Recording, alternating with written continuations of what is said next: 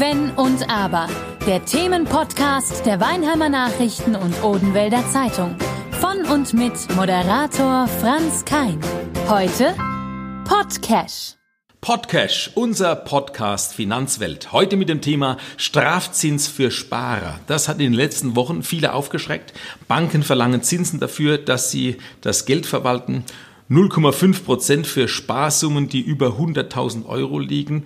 Das ist so eine gängige Größe. Das erfordert natürlich jetzt ein Umdenken. Das Sparbuch ist tot. Es lebe die Anlage in Aktienfonds oder vielleicht sogar in Goldbarren. Deutschland ist mittlerweile auch im Goldrausch. Ein Allzeithoch beim Gold. Das sind so die beherrschenden Themen auf dem Geldmarkt. Und auf diesem kennen sich meine beiden Studiogäste bestens aus. Heute bei uns Thomas Settele und Frank Gutschalk, die beiden Vorstände der Forbroker AG in Hirschberg. Ich sage es gleich vorweg, wir dürfen uns duzen, wir kennen schon eine gewisse Zeit, ohne dass ich jetzt sagen könnte, ich hätte viel Geld verdient durch Anlagen bei der Forbroker AG in Hirschberg. Ja, es gibt einen einen äh, Newsletter, würde ich es mal nennen, in ausgedruckter Form. Das zeigt vielleicht auch so ein bisschen, äh, dass doch auch die älteren Menschen sich vor allen Dingen mit dem Anlagethema befassen. Und äh, da steht als dicke, fette Überschrift, Strafzinsen zwingen zum Umdenken. Den Besitzern von Konten, Sparbüchern etc. Äh, sind 648 Milliarden entgangen in den letzten zehn Jahren. Und äh, da sind Begriffe wie, äh, man muss für sein Erspartes auch noch ähm, Geld bezahlen, man wird noch dafür bestraft, dass man sein Geld auf dem Sparbuch hat. Es geht bis hin zu einer schleichenden Enteignung, steht hier in eurem Newsletter. Das sind äh, drastische Worte, aber ich glaube, so kann man es mittlerweile sehen, äh, wenn man sein Geld einfach nur auf das berühmte Sparbüchlein oder vielleicht Tagesgeldkonten stellt. Wie sieht's da aus? Gibt es doch Alternativen, um die schleichende Enteignung zu entgehen? Ja, definitiv. Äh, aber erstmal äh, vielen Dank für die Einladung zu diesem Podcast, äh, Franz. Ähm, ja, es ist so tatsächlich, in Deutschland gibt es aktuell 6,6 Billionen Geldvermögen und das Sparbuch ist immer noch das liebste Kind der Deutschen. Und äh, das ist sicherlich ein Fehler, wenn man sich gerade mal äh, das international auch anschaut, weil das Pro-Kopf-Vermögen ähm, in der Welt, äh, zum Beispiel in den USA, fast der vierfache, äh, die vierfache Zahl mit sich bringt oder auch in der Schweiz. Selbst Länder wie Taiwan oder Singapur haben ein äh, deutlich höheres äh, Pro-Kopf-Vermögen. Und das liegt daran, dass wir als Deutsche jetzt mal unabhängig von der Zinssituation im Moment äh, schon immer äh, sogenannte Sichteinlagen, also Sparbücher, Festgelder, aber auch das Thema Lebensversicherung sehr lieben.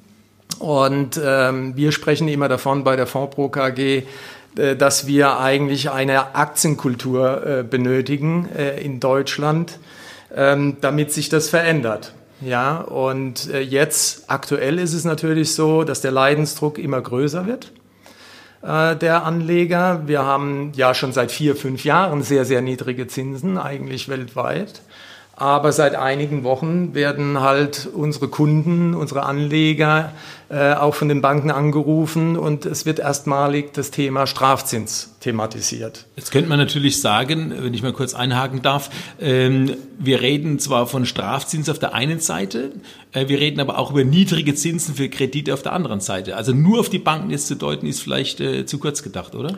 Ja, das ist richtig, aber wir sind ja jetzt nun mal die Vertreter der Anleger und nicht der. Finanzierer. Also die Finanzierer freuen sich natürlich über die aktuelle Zinssituation, aber ähm, der Anleger muss natürlich damit kämpfen. Und es ist tatsächlich so, wie wir es auch in unserer Fonds-News schreiben, eine schleichende Enteignung, weil wir haben natürlich sowas wie Inflation, äh, was man ja auch beachten muss bei der Thematik, äh, auch wenn sie sehr niedrig ist. Aber gerade in Bereichen wie Bauwirtschaft und so weiter sprechen wir ja auch von einer sehr starken Inflation. Also der Preisdruck ist schon da.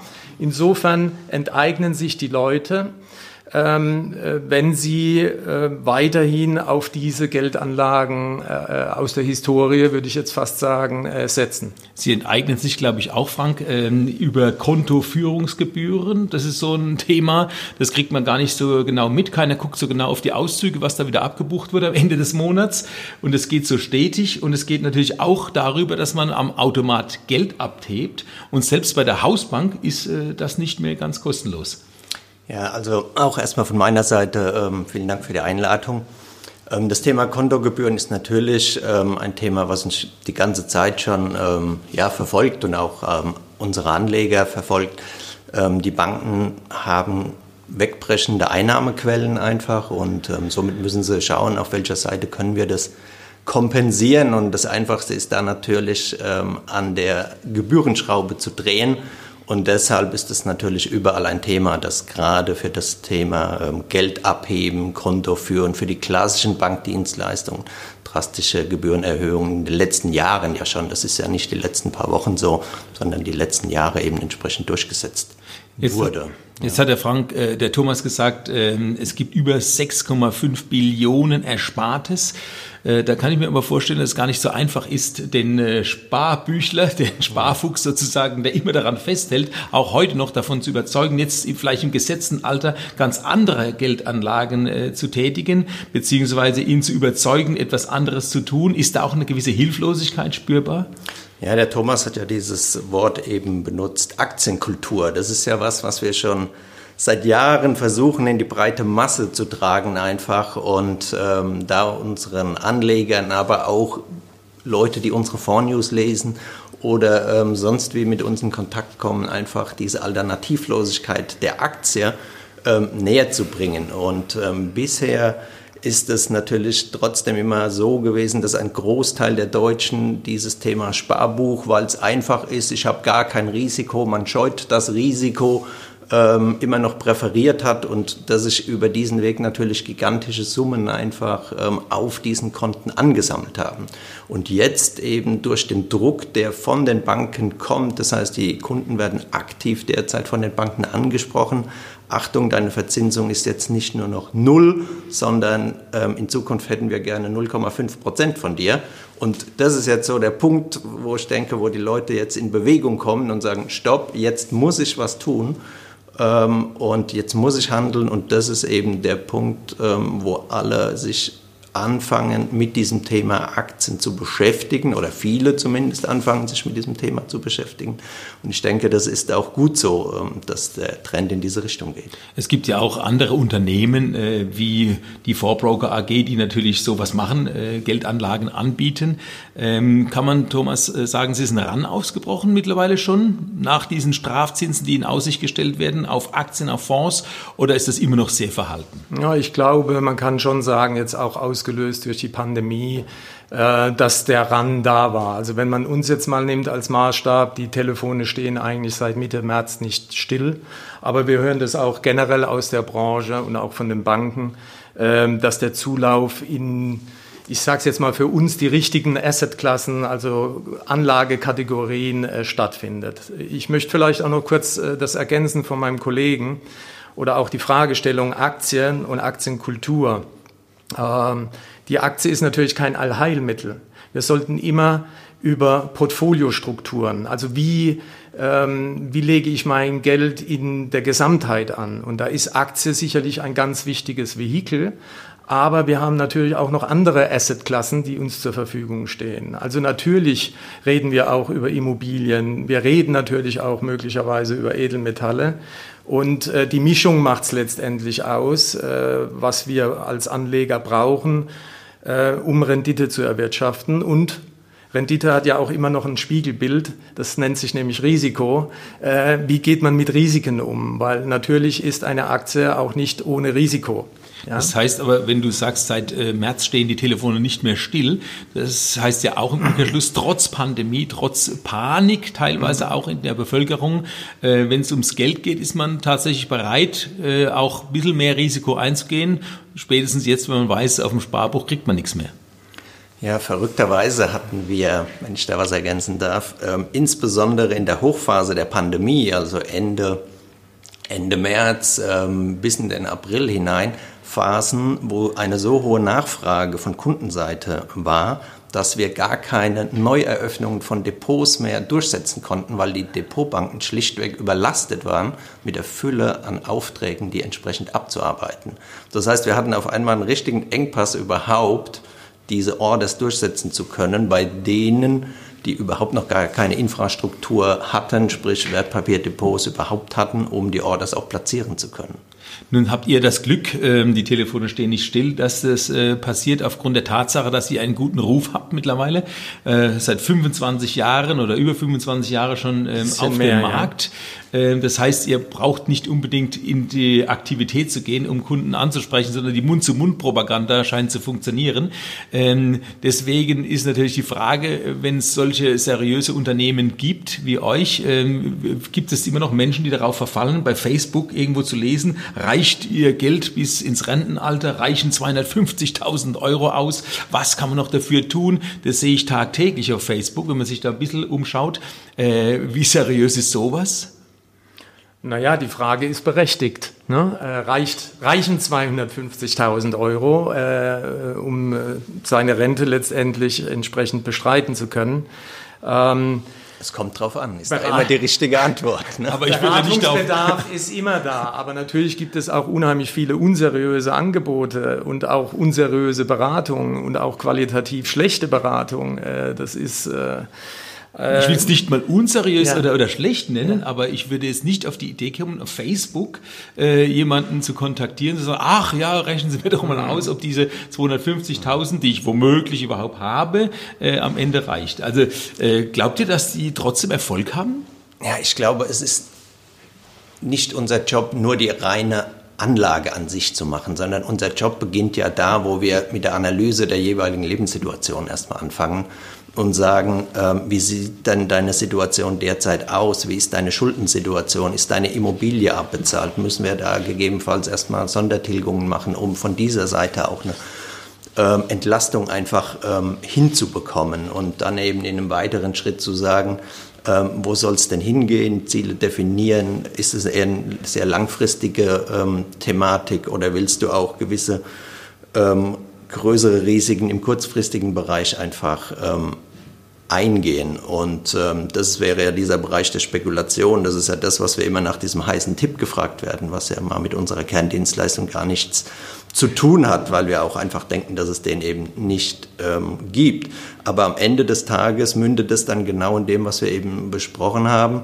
Wir müssen dann irgendwo ein Chance-Risikoprofil ja auch für den jeweiligen ähm, definieren, denn ähm, Rendite gibt es an der Börse halt eben nicht umsonst, sondern es geht mit Schwankungen einher und je mehr Rendite ich will, umso mehr Schwankungen muss ich schlussendlich auch ertragen können. No risk, no fun. No risk, no fun ist genau richtig. auch in der Geldanlage. Und und deshalb ist es auch der Punkt, ähm, welche Summe ist die richtige? Ja, es ist ähm, nicht zu beantworten einfach in einer pauschalen Antwort, sondern man muss einfach sagen, habe ich sonstige Einkünfte noch und ähm, inwieweit muss ich mit dem, was ich auf der Kapitalseite habe, meine sonstige Einnahmesituation gegebenenfalls auffüttern. Ihr analysiert sozusagen erstmal euren äh, Kunden, ähm, um zu wissen, was will er denn eigentlich, wo will er denn eigentlich hin, traut er sich zu, ein bisschen mehr Risiko einzugehen und sagt, ich will aber 6% erzielen, ähm, dann muss man natürlich ja. noch stärker in Aktien reingehen oder er sagt, nee, nee, 2% reichen mir im Vergleich zu minus 0,5 ist das ja auch schon viel. Äh, ich bin vorhin ein bisschen aufgeschreckt, äh, Thomas, als du gesagt hast, äh, viele haben ja noch Sparbüchlein, haben noch eine Lebensversicherung und da schrillen bei mir so ein bisschen die Alarmglocken, wenn ich so sehe, was aus meiner Lebensversicherung noch rauskommt am Ende da wurde mir vor einigen Jahren mal was ganz anderes versprochen, ähm, ist tatsächlich auch die Lebensversicherung ähm, ein Thema, ein Fragezeichen dahinter zu machen, zu sagen, komm, löst das Ding auf, die nächsten äh, 15, 20 Jahre, die äh, wir noch erwarten, dass du das Geld anlegen kannst, da gibt es was Besseres dafür? Also auflösen, pauschal würde ich niemals sagen. Ne? Äh, das machen dann vielleicht diese eben besprochenen unseriösen Berater. Aber natürlich haben die Lebensversicherungen mit dem Zinsniveau zu kämpfen. Und das die letzten fünf Jahre und auch die Jahre davor, weil wir sind jetzt in einer Phase von 30 Jahren fallenden Zinsen. Und äh, das bedeutet, die Versprechungen, die die Lebensversicherungen irgendwann mal in früheren Zeiten gemacht haben, und das sind ja oft Hochrechnungen über 20, 30 Jahre, die können nicht mehr eingehalten werden. Und gerade jetzt diese Woche oder letzte Woche äh, war die Meldung, dass jetzt der Garantiezins auf 0,25 Prozent äh, reduziert wurde. Also wir befinden uns im Moment in der Nähe von Null. Und äh, bei der Lebensversicherung kommt noch dazu, dass sie gesetzlich verpflichtet sind, entsprechend geringe Aktienquoten äh, letztendlich beizumischen. Und äh, deswegen haben sie es auch schwerer, Rendite zu erwirtschaften an, bei der aktuellen Marktlage. Äh, das ist also ganz klar. Und das ist Insofern Trend, für die Zukunft sicherlich ähm, äh, nicht das richtige Modell, um Geld sinnvoll zu vermehren. Frank, du wolltest noch ergänzen? Ja, es ist ein Trend, der sich verstetigen wird. Die Lebensversicherungen sind aufgrund der Regularien, denen sie einfach unterworfen sind, ähm, in einem Umfeld, wo sie faktisch ähm, es ja, nahezu unmöglich ist, auskömmliche Renditen zu erwirtschaften, weil sie auf der einen Seite kaum Aktienquoten haben. Ähm, aus dem Kopf heraus meine ich, ist Allianz ein Top-Unternehmen und das hat eine Aktienquote von 11 Prozent. Mehr können sie über ihre Bonität gar nicht darstellen und das ist ja das Unternehmen mit der höchsten Bonität. Und ähm, ansonsten ist man im Bereich der Anleihen und im Anleihen wird kein Geld mehr verdient und auch in Zukunft sehr wahrscheinlich kein Geld mehr verdient, solange die Zinsen niedrig bleiben. Und in diesem Spannungsfeld werden die sich auch in Zukunft bewegen. Und ähm, deshalb sehen wir da auch für die Zukunft fallende Renditen im Bereich der Lebensversicherungen. Also da wird sich eher zum Negativen was verändern wie zum Positiven. Aber wir sitzen natürlich jetzt nicht hier in dieser Runde, um jetzt äh, auf die Banken zu deuten, um auf Lebensversicherer zu deuten. Die haben es genauso schwer äh, auf dem Geldmarkt wie der Anleger an sich, sondern mir geht es nochmal um das Thema Strafzinsen zwingen zum Umdenken. Jetzt äh, sind einige bereit dazu oder viele bereit dazu zum Umdenken. Wie schafft ihr es denn, den Markt ständig zu verfolgen auf der ganzen Welt, um ähm, den die umdenken möchten, äh, genau das Richtige zu empfehlen. Wie schafft man das? Ihr habt ein, ein großes Team bei euch, äh, also das die das ganze Welt äh, beobachtet, aber es reicht, äh, um die ganze Welt zu beobachten. Die Börsenmärkte ruft man da jeden Tag bei den Maklern an, guckt man sich diesen Report an im Fernsehen, da steht ja jeden Tag jemand mehrfach äh, an der Börse und erzählt mir irgendwas äh, von DAX-Werten und etc. Äh, schaut ihr das oder bringt das eh niemandem was? Ich kann dich beruhigen beruhigen, Franz. Äh, wir beobachten die Welt, aber nicht rund um die Uhr. Das ist tatsächlich auch mit unserem wirklich leistungsstarken Team in Großsachsen äh, nicht möglich. Ähm, wir haben uns ja sehr früh zu der Entscheidung aufgerungen, Fondsmanager einzusetzen. Das heißt, wenn wir heute bestimmte Märkte allokieren wollen, äh, unseren Kunden zur Verfügung stellen wollen, bedienen wir uns eines Fondsmanagers. Ich mache ein Beispiel. Wir wollen in Asien investieren, dann halten wir sehr viel davon, dass der Fondsmanager auch tatsächlich in Hongkong oder in China sitzt, den Markt sehr gut beobachtet, äh, auch im richtigen äh, Zeitrahmen und äh, letztendlich Anlageentscheidungen trifft für uns äh, die einen Mehrwert darstellen für die Anleger. Also, also, also heißt, doch vernetzt weltweit. Das heißt, Von Großsachsen äh, bis Hongkong ja, steht die Leitung. Das ist richtig. ähm, wir haben schon einen sehr engen Kontakt zu den einzelnen Fondsmanagern. Und ähm, das ist auch ganz wichtig, weil wir müssen überzeugt sein, äh, dass ein Fondsmanager auch einen Mehrwert bietet. Ja, weil sonst würden wir ja ganz blind einfach in Indizes investieren. Ähm, äh, also der Fondsmanager muss uns schon äh, plausibel erklären, warum er es schafft, den Markt sozusagen zu schlagen. Und äh, das für alle Bereiche. Also nicht nur Regionen gedacht weltweit, sondern auch in verschiedene Branchen. Aber ähm, es ist, wie, wie du sagst, ähm, de facto so, dass wir wirklich auch mit diesen Fondsmanagern im direkten Kontakt stehen. Und das halte ich auch für ganz, ganz wichtig dass wir da eben die Informationen aus der ersten Reihe bekommen und äh, nicht auf Mediennachrichten oder sonstiges irgendwo angewiesen sind. Ja? Aber die Detailentscheidungen, das heißt die Gespräche vor Ort mit den jeweiligen Unternehmenslenkern und Entscheidern, das müssen eben dann die Fondsmanager vor Ort machen, denn das ist ähm, einfach eine Aufgabe, ähm, die wir von Großsachsen aus definitiv nicht lösen können. Äh, wenn jetzt jemand zu euch kommt, ähm, wird er beraten. Jetzt kommt jemand daher und sagt, ich habe da gehört, am besten ist es doch in äh, sichere Aktien zu investieren. BASF, Daimler, Porsche wird immer wieder genannt, SAP vielleicht noch DAX-Werte. Das ist ja immer so ein Thema. Die meisten wissen nicht mal, was DAX-Unternehmen sind, beziehungsweise wie sie da reinkommen. Ähm, äh, ist es da eine, eine Hemmschwelle, den zu überzeugen von anderen Themen? Macht man das mit, was er sich ausgedacht hat? Oder sagt man, nee, nee, ich erkläre da erstmal, es gibt da viel äh, wichtigere Dinge oder andere Anlagen, die besser sind als die anscheinend sicheren? Also in der Praxis ist das de facto so, wenn Leute zu uns kommen und ein Depotauszug ähm, sofern sie schon Aktien haben, auf den Tisch legen, ist es wirklich so, dass die eben genannten ganz häufig da draufstehen und man nennt das ja auch ähm, Home Buyers. Das heißt, die Unternehmen, die man irgendwo aus seinem Umfeld oder regional oder über sonstige Home Kontakte Buyers. irgendwie kennt. Und es ist de facto so, dass man hier tendenziell Unternehmen aus der Regional- ähm, oder Metropolregion ähm, dann in seinem Depot auch gewichtet hat. Ja. Ähm, besser ähm, eine gewisse Diversifikation wie gar keine erstmal, also von daher auch nicht völlig falsch.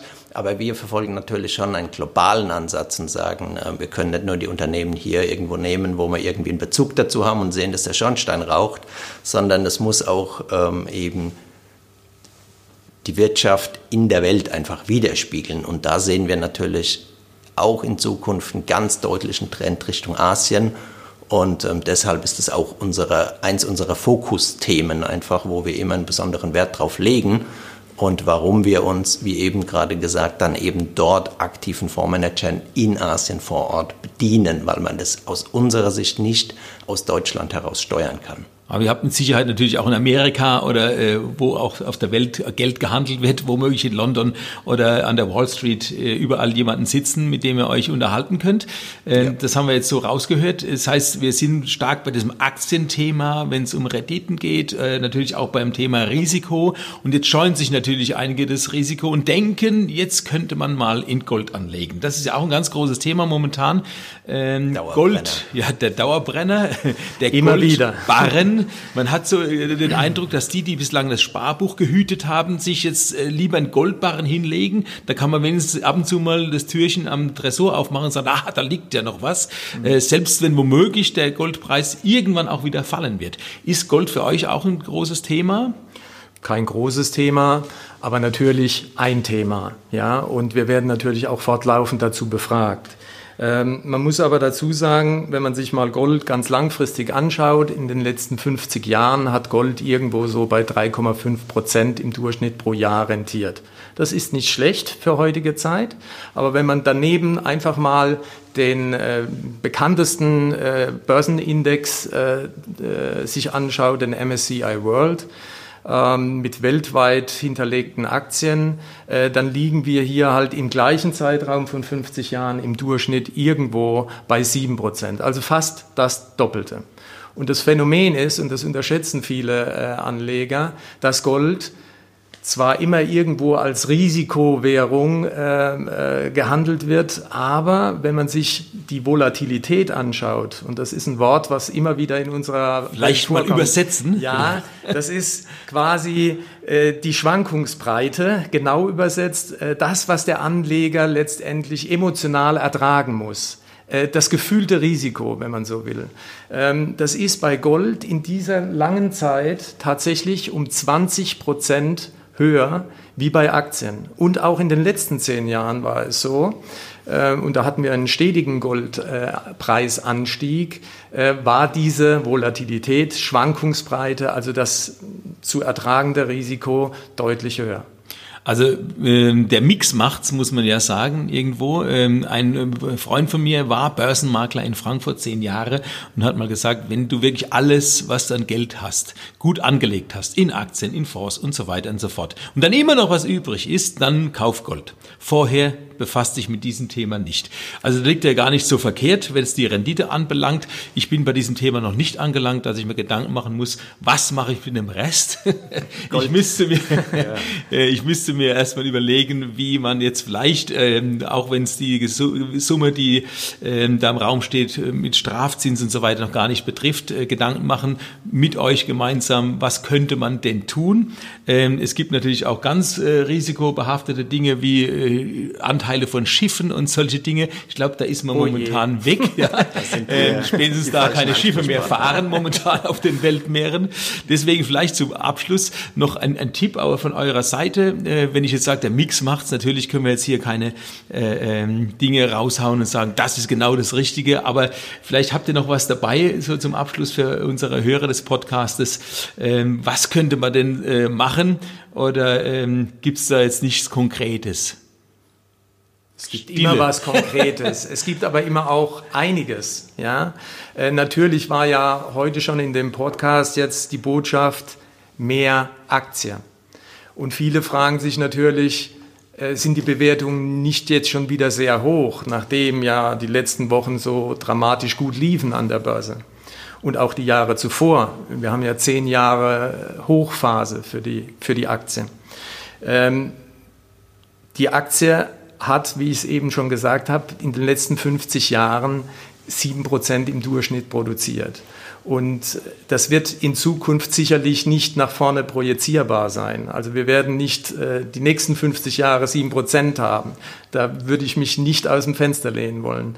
Aber ähm, die Rentabilität der Aktie, weil sie alternativlos ist, wird höher sein, vor allen Dingen, wenn die Niedrigzinsphase länger anhält, wovon wir ausgehen. Das heißt, die nächsten fünf Jahre ist das sicherlich die Grundbotschaft, mehr Aktien kaufen. Und dann, ganz wichtig, nachhaltige Aktien. Was heißt das? Das kann vielleicht mein Kollege auch nochmal erklären. Äh, wir werden ja in unserer Branche ähm, letztendlich auch angehalten, politisch angehalten, ab nächstem Jahr nachhaltige Aktien äh, anzubieten und äh, ja, das ist äh, politisch so gewollt. Das heißt, die Geldströme fließen automatisch in diese erneuerbaren Energien, in die Themen wie Robotics und, und, und. Dann aus der Pistole geschossen, Frank, zum Schluss, ja. welche Aktie ist es? Welche Aktie oder welche Anlageklasse ist es? Ähm, ich glaube, eher da muss man sich die, die Frage stellen. Ähm, ich denke, wir haben ja momentan einen gigantischen Hype so rund um dieses Thema Tech, also die Amazons und ähm, Facebooks dieser Welt, die sind ja die letzten Jahre alle durch die Decke gegangen und ich glaube eher, dass man an dieser Stelle ähm, etwas vorsichtig sein muss. Die Gewinnerwartungen sind da wahnsinnig hoch. Das heißt, die Unternehmen müssen auch liefern und da könnte es auch böse Überraschungen geben.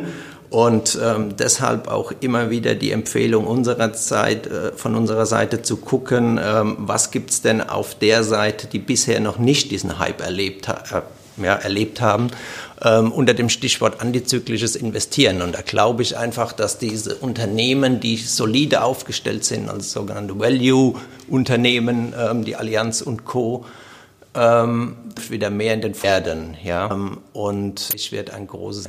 Also ich sehe, äh, gesagt, viel zu tun für äh, Sie. Jetzt habe ich kein Sparbuch in dieser Aktie versuchen, gemeinsam einen Mix zu finden. Ausgehört, es war ähm, den äh, Strafzins zu verfolgen. Was kann man daraus schließen? Was kann man jetzt machen in dieser Zeit, auch der Pandemie? Das war unser Podcast Podcash mit den beiden Vorständen der Fondsbroker AG, Thomas Settele und Frank Gutschalk. Vielen Dank. Äh, das war's für heute in dieser Reihe Kein Wenn und Aber. Wenn und Aber. Der Themenpodcast der Weinheimer Nachrichten und Odenwälder Zeitung. Von und mit Moderator Franz Kein.